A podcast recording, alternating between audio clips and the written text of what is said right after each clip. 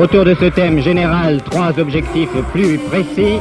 Égalité de salaire et d'emploi. Les 30 millions de femmes américaines prétendent qu'à emploi égal, elles touchent des salaires de 40% inférieurs à ceux des hommes. Bonjour à tous et à toutes, vous êtes sur Delta FM 90.2 et en cette journée des droits de la femme, aujourd'hui nous traitons le sujet des femmes dans le travail et plus particulièrement selon les continents de cette lutte dite universelle. Ce podcast est donc réalisé dans le cadre du concours Une fois une voix qui a choisi ce thème pour nous. Les femmes dans le travail, vaste sujet vous allez me dire. Et pourtant, qu'est-ce que vous m'auriez répondu si je vous annonçais que ce thème tournant autour du travail féminin est avant tout un mouvement de femmes blanches européennes plutôt qu'une lutte féministe universelle? Alors moi-même surprise après m'être rendu compte que, eh oui, même le féminisme n'est pas une lutte universelle j'ai décidé de me pencher vers les différents continents et les mouvements qui le représentent afin d'y trouver la place que le travail y occupe. Mais avant tout, faisons un petit point historique sur les droits du travail, plus particulièrement pour la France. Depuis toujours, les femmes travaillent. Si au XIIIe siècle, les femmes exercent tout type de métiers, médecins, meunières, leur progressive exclusion des métiers prestigieux et rémunérateurs annonce la remise en cause de cette liberté. Sous la Renaissance, les hommes prennent la liberté de diriger les métiers qui peuvent ou non être exercés par des femmes. En 1675, il n'en existe plus que trois lingère, bouquetière et limière chanvrière. Au XVe siècle, le salaire féminin représente seulement la moitié du salaire masculin. Puis, au XVIIIe siècle, le travail à l'extérieur du domicile est assimilé à la prostitution, encourageant les femmes à rester chez elles. En 1906, 44% des femmes travaillent, provoquant des réactions chez certains sociologues qui souhaitent le retour des femmes au foyer et qui décrédibilisent la main-d'œuvre féminine qui bien trop souvent été exploitée. On retiendra quelques dates de loi, comme en 1874 avec l'interdiction du travail des femmes dans les mines et les carrières, qui est d'ailleurs toujours en vigueur. En 1892, journée de 11 heures et repos hebdomadaire, interdiction du travail de nuit, renforcée en 1911. En 1931, des concours sont fermés. En 1934, le ministre du Travail s'attaque au travail des femmes mariées, tandis que les femmes de plus de 45 ans sont toutes licenciées. Enfin, en 1938, une prime est instituée pour la femme au foyer. La période vichysoise continue dans cette voie, mais doit faire face aux nécessités du moment, produire pour l'occupant. En mai 1942, toutes les interdictions concernant le travail des femmes mariées sont levées. Le principe d'égal accès aux emplois dans la fonction publique s'affirme en 1982. Il a fallu attendre 1988 pour que disparaissent toutes les entraves à l'emploi des femmes dans ce secteur. En 1965, les femmes mariées sont considérées comme travailleuses et peuvent enfin travailler sans l'accord de leur mari. Aujourd'hui, en France, des lois ont été votées en faveur de l'égalité de rémunération entre les femmes et les hommes et l'égalité professionnelle. Mais est-ce que cette histoire d'égalité des genres face au travail est dépassée? On peut voir que dans les continents riches comme l'Océanie, l'Europe ou l'Amérique du Nord, des inégalités ont été mises en vigueur.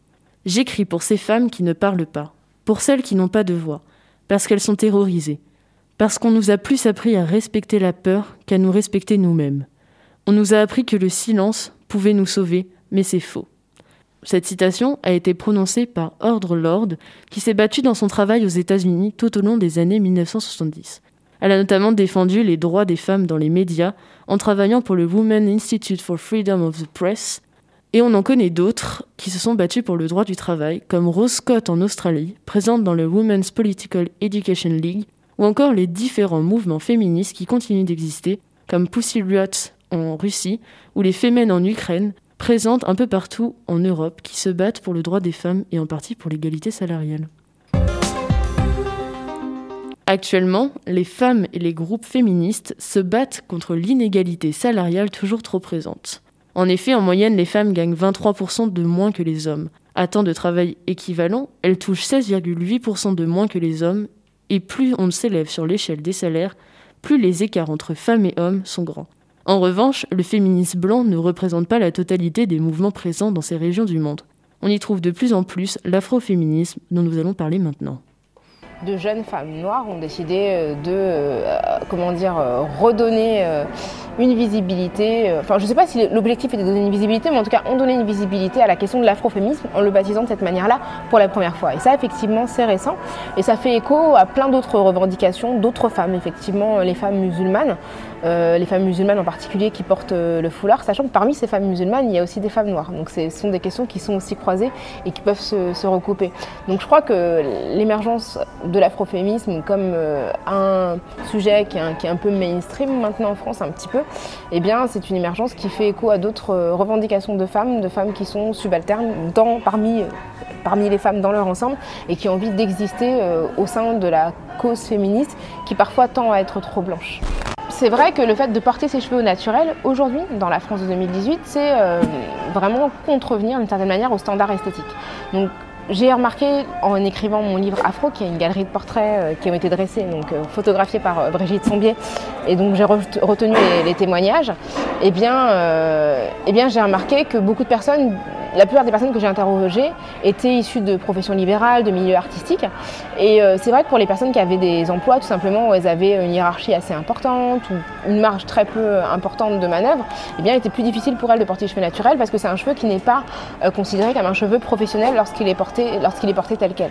Donc il y a une vraie, euh, il y a une certaine manière, une vraie lutte à mener pour que le cheveu crépus rejoigne à la fois les standards esthétiques et les standards professionnels. Ce témoignage de Rokaya Diallo nous explique le combat de l'afroféminisme. Naissant dans les années 20, il représente le combat que les femmes noires mènent dans les pays riches pour faire accepter leur culture dans la société et tout simplement dans leur travail. Plusieurs porteuses de cet afroféminisme déclarent ne pas se sentir concernées par le féminisme des femmes blanches qui les inclut dans leur combat sans prendre en compte les remarques racistes qu'elles ont à combattre en plus. On pensera notamment à la démission de toute l'antenne lyonnaise d'oser le féminisme, qui démontre un parti pris d'un féminisme souvent accusé d'être pensé par des femmes blanches bourgeoises, gênées notamment par la question du foulard et insensibles à la question du racisme. Rokaya cite dans cette interview le problème des cheveux crépus dans le domaine professionnel et en particulier lors de l'embauche. On voit donc que les femmes noires dans les pays dits développés doivent elles-mêmes lutter contre les inégalités de genre ainsi que contre les inégalités ethniques. On traverse alors la Méditerranée et on arrive directement en Afrique. Si on regarde le rapport de 2016 sur le développement humain en Afrique, le programme des Nations Unies pour le développement estime que les inégalités de genre génèrent un manque à gagner de 95 milliards de dollars par an en moyenne en Afrique subsaharienne. Pour l'ONU, combler les écarts entre hommes et femmes sur le marché du travail, dans l'éducation et dans la santé est un impératif pour le développement de la sous-région. Si on se penche sur l'Éthiopie, le Mali et Maurice, les femmes consacrent respectivement 22, 20 et 19% de leur journée à des tâches domestiques et des soins, tandis que les hommes y consacrent respectivement 8,7, 2,5 et 4,8% de leur journée. Les disparités au détriment des femmes sont visibles au regard des activités domestiques.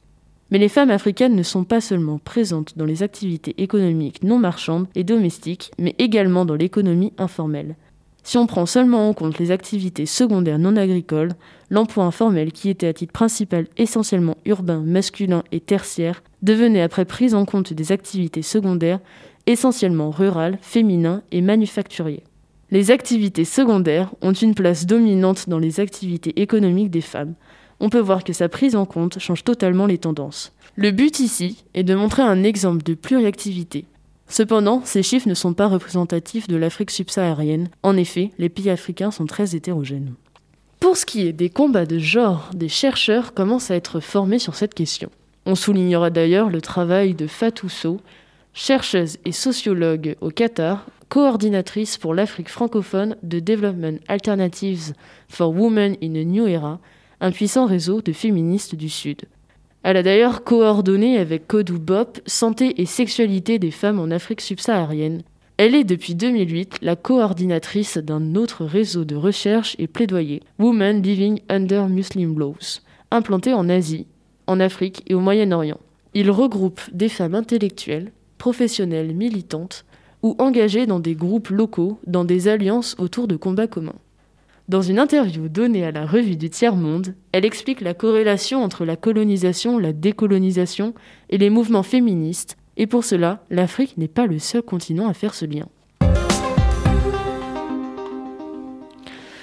Parlons à présent de l'Amérique du Sud ou du féminisme décolonial. Pour cela, nous allons écouter un extrait de Françoise Verger, podcast que vous pouvez retrouver sur France Culture. Nous, on sait ce que c'est que l'émancipation des femmes. On va vous l'apprendre parce que vous, vous n'y connaissez rien. Vous, vous êtes des victimes.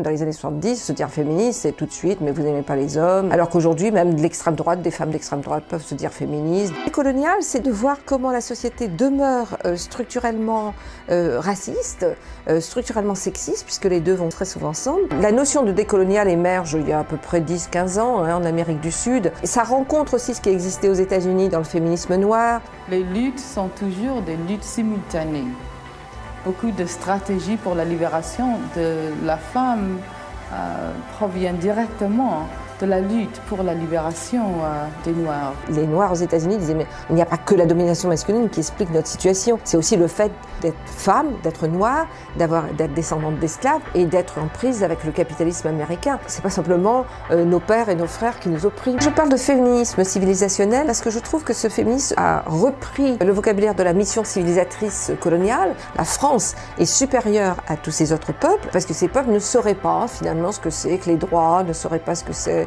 que le progrès, le racisme anti-noir, l'islamophobie sont des formes de colonialité. Et le voile serait le symbole même de la soumission aux pères et aux frères. C'est-à-dire ne rien comprendre à cette question du voile, de ne pas voir que des femmes musulmanes elles-mêmes luttent à la fois contre le patriarcat dans leur, dans leur communauté, mais aussi ne confondent pas cette domination avec aussi d'autres formes d'oppression. Les inégalités nord-sud, ou le racisme quand elles sont en France, ou les politiques néolibérales. Je ne veux pas dire qu'il n'y a pas de tyrans dans ces, dans ces communautés, ce n'est pas ça la question. Un féminisme décolonial prend en compte tous les niveaux et tous les éléments d'une oppression. Mais ça ne veut pas dire qu'on va excuser la violence d'un homme parce qu'il serait racisé. On va écouter la manière dont des femmes racisées élaborent et développent leur lutte, elles. C'est quand même les premières concernées.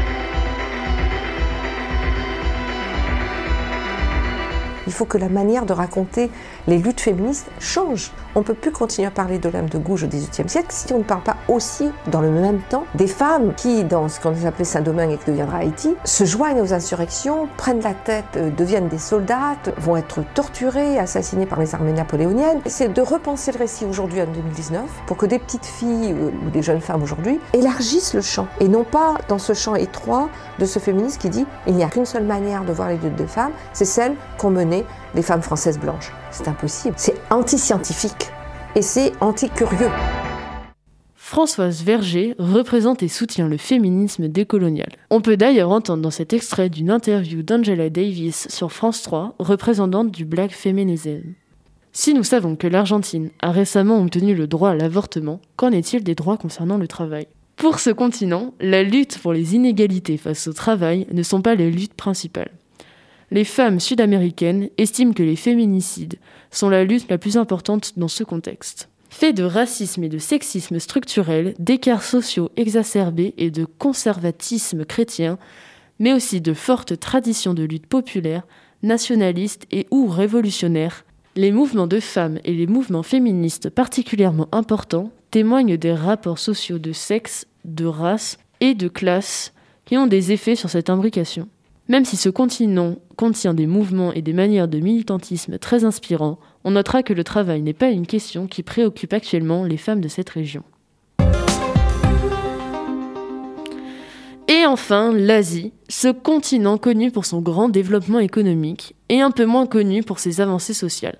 En effet, d'après le ministère de l'économie et de la finance en Asie du Sud, région du monde où la participation au marché du travail est la plus inégale entre les sexes, 77% des hommes en âge de travailler ont un emploi en Asie du Sud, contre seulement 25% pour les femmes en 2018. Pourtant, il est estimé que l'Inde pourrait augmenter son PIB annuel de 60% et l'Asie du Sud de 48% en comblant totalement l'écart entre les hommes et les femmes. On notera aussi que la Thaïlande détient le record mondial de femmes chefs d'entreprise, selon le rapport Grand Thornton International, pour autant, les Asiatiques gagnent en moyenne entre 70% et 80% des salaires masculins à travail égal. Pour ce qui est du féminisme asiatique, on retient surtout Nuzi Fukanyu, aussi appelée Zen. Elle est considérée comme une théoricienne engagée qui a joué un rôle primordial dans la naissance du féminisme en Chine au début du XXe siècle. Et voilà, nous arrivons à la fin de ce tour du monde concernant le travail des femmes. On constate que peu importe les continents, il reste du chemin à parcourir. Mais nous espérons que ce podcast inspirera votre vision sur les différents féminismes. Autour de ce thème général, trois objectifs plus précis. Égalité de salaire et d'emploi. Les 30 millions de femmes américaines prétendent qu'à emploi égal, elles touchent des salaires de 40% inférieurs à ceux des hommes.